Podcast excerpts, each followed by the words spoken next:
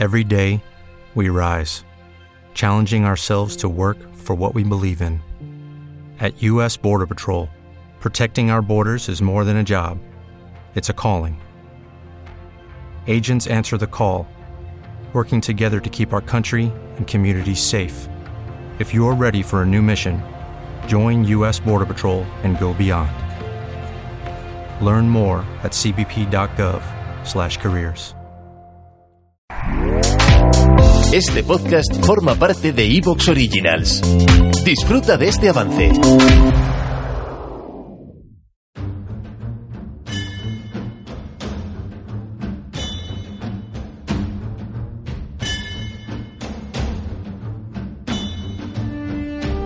Muy buenas tardes, amigas y amigos oyentes de Colectivo Burbuja. Os doy la bienvenida a un nuevo programa de debate directo. Hoy para este programa contamos con la presencia de eh, Miguel Muga. Miguel, muy buenas tardes por estar aquí en nuestro programa. Bienvenido. Buenas tardes. Miguel, eres abogado y eres presidente del foro, del foro por la Memoria Histórica de la Comunidad de Madrid, ¿no? Sí, efectivamente. Eh, contamos también con la presencia de Carlos Arrabal, conocido, por supuesto, de, de todos nuestros seguidores. Buenas tardes, Carlos. Muy buenas tardes. Y de Pedro García Bilbao. Buenas tardes, Pedro. Hola, ¿qué tal? Buenas tardes a todos. Hoy vamos a hablar, aprovechando la presencia, la disposición de, de Miguel a participar en nuestro programa de, de, la Ley de Memoria Histórica y de la Ley de Secretos Oficiales. Vamos a hablar de, especialmente de la Ley de Memoria Histórica, cómo ha sido, cómo se ha cómo se ha gestado esta ley.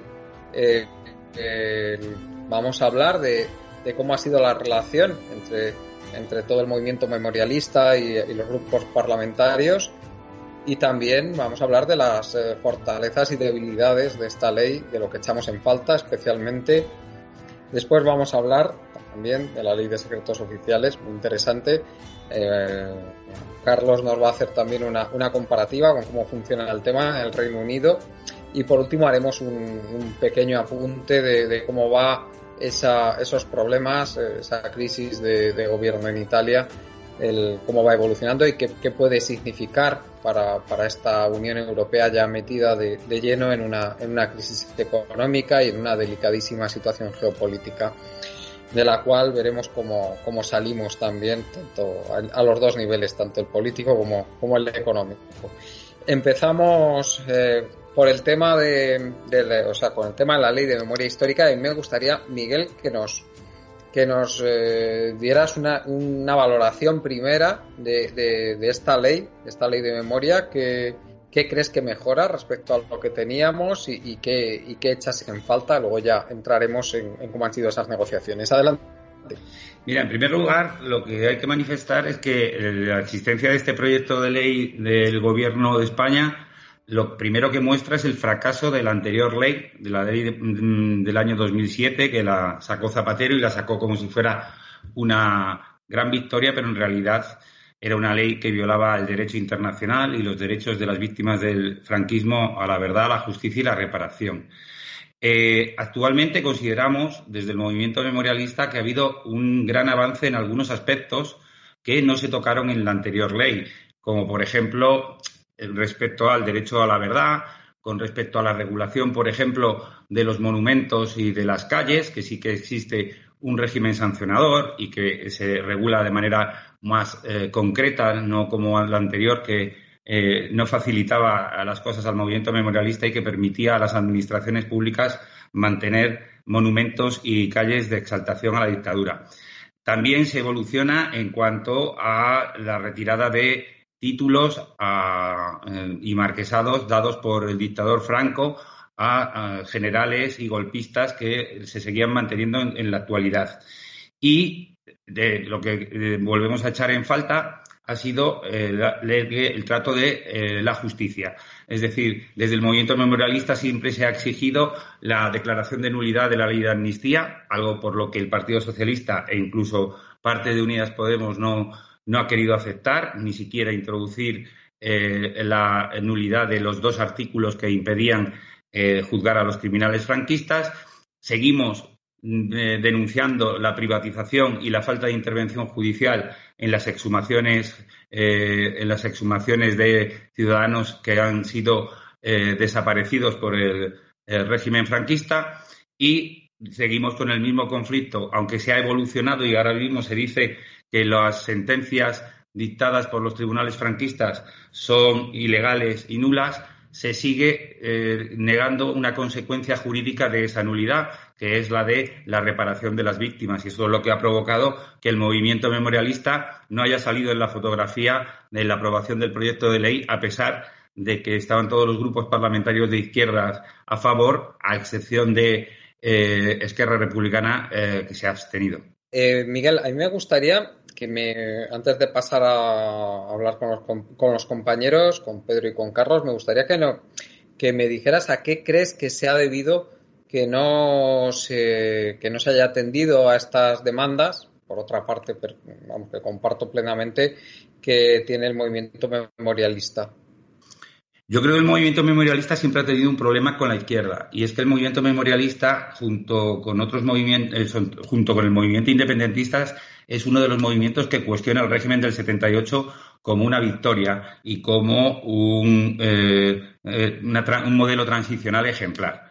Aparte de, denunciar que en, ese modelo transicional que siempre nos han vendido como ejemplar la existencia de un montón de, muertos, consideramos que hubo unas renuncias por parte de la izquierda muy importantes, consistentes en que se sigue manteniendo que la ley de amnistía es una eh, victoria del movimiento obrero y que sacó a un montón de, ciudadanos a la calle.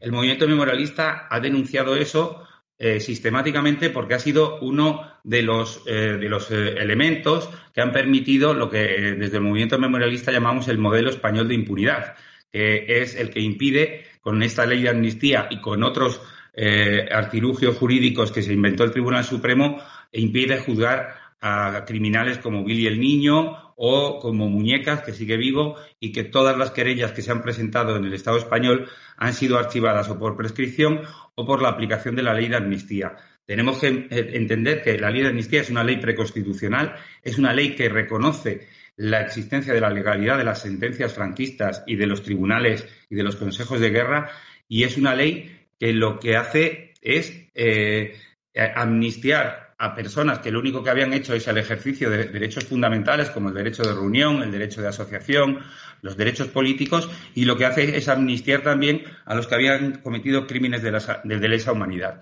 ¿Cuál es el problema de la izquierda? Pues que sigue teniendo una visión eh, a pesar de que hay una parte que está diciendo que tendría que haber un, nuevo, un nuevo proceso constituyente, la realidad es que hay una parte importante, en este caso el Partido Comunista de España y el Partido Socialista, que siguen defendiendo el modelo transicional y no quieren echar atrás lo que ellos consideran victorias que para el movimiento memorialista no, pueden ser, porque lo que han generado en este país es impunidad y que los que eh, digamos, un día eran fascistas, se levantaron demócratas y no haya habido ninguna consecuencia jurídica para eh, estas personas. Eh, en, ninguno, en, ninguna, en ningún país del mundo ha pasado esto. Ahí tenemos los ejemplos de Argentina, de Chile, de Guatemala, en los que se ha juzgado a los criminales y se ha reparado y se han hecho garantías de no repetición para que no se produjera de nuevo ninguna situación como la que se produjo el, el, 18 de julio de 1936 y los 40 años posteriores. ¿Y, a qué crees que se debe esta negativa de, de la izquierda a, derogar la ley de amnistía y a, realmente hacer lo que, lo, que se ha hecho en cualquier eh, democracia digna de ese nombre que haya hecho una transición como es debido hacia desde una dictadura. Hombre, aquí yo creo que tenemos un problema y es que eh, eh, el bando republicano perdió la guerra y eso se ha notado siempre, ¿no? Una cosa es que lo que decían en la transición de que ahora no se podía, pero que más adelante se iba a poder, pero siempre ha sido, eh, incluso desde el intento de golpe del año 1981, eh, estos dos partidos políticos fueron los que paralizaron cualquier tipo de nueva exhumación eh, que se estaban produciendo por los familiares desde los años 70, en La Rioja, por ejemplo, y en los años 70 y, 70 y pico, 77 y 78, en la comunidad de Extremadura. Yo creo que, hombre, eh, hay uno, hay uno que es claro y es que para mí el Partido Socialista es un defensor del régimen del 78 y el régimen del 78 conlleva el establecimiento de una monarquía parlamentaria en la que el dictador había designado un rey. Y luego hay unas contradicciones que, tienen, y es que, por ejemplo, crearon una ley de víctimas del terrorismo en la que dicen que el terrorismo se produce desde el año 1960.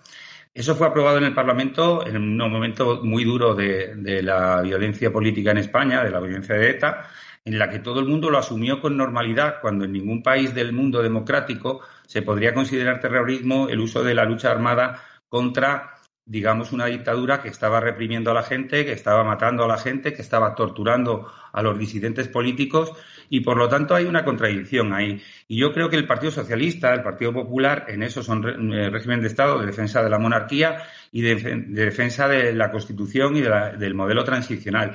Y eso les impide, digamos, avanzar en una cuestión que era fundamental, que era la nulidad de la, la, denuncia, que ahora sí se produce en el proyecto de ley, como un régimen criminal y un régimen ilegal, pero el problema que hacen es que luego en la ley no se contempla cuáles son las consecuencias jurídicas de esas declaraciones de nulidad, tanto del régimen político de Franco como de... ¿Te está gustando lo que escuchas? Este podcast forma parte de Evox Originals y puedes escucharlo completo y gratis desde la aplicación de Evox. Instálala desde tu store y suscríbete a él para no perderte ningún episodio. What if you could have a career where the opportunities are as vast as our nation, where it's not about mission statements, but a shared mission? At U.S. Customs and Border Protection, we go beyond to protect more than borders from ship to shore, air to ground. Cities to local communities, CBP agents and officers are keeping people safe. Join U.S. Customs and Border Protection and go beyond for something far greater than yourself. Learn more at cbp.gov/careers.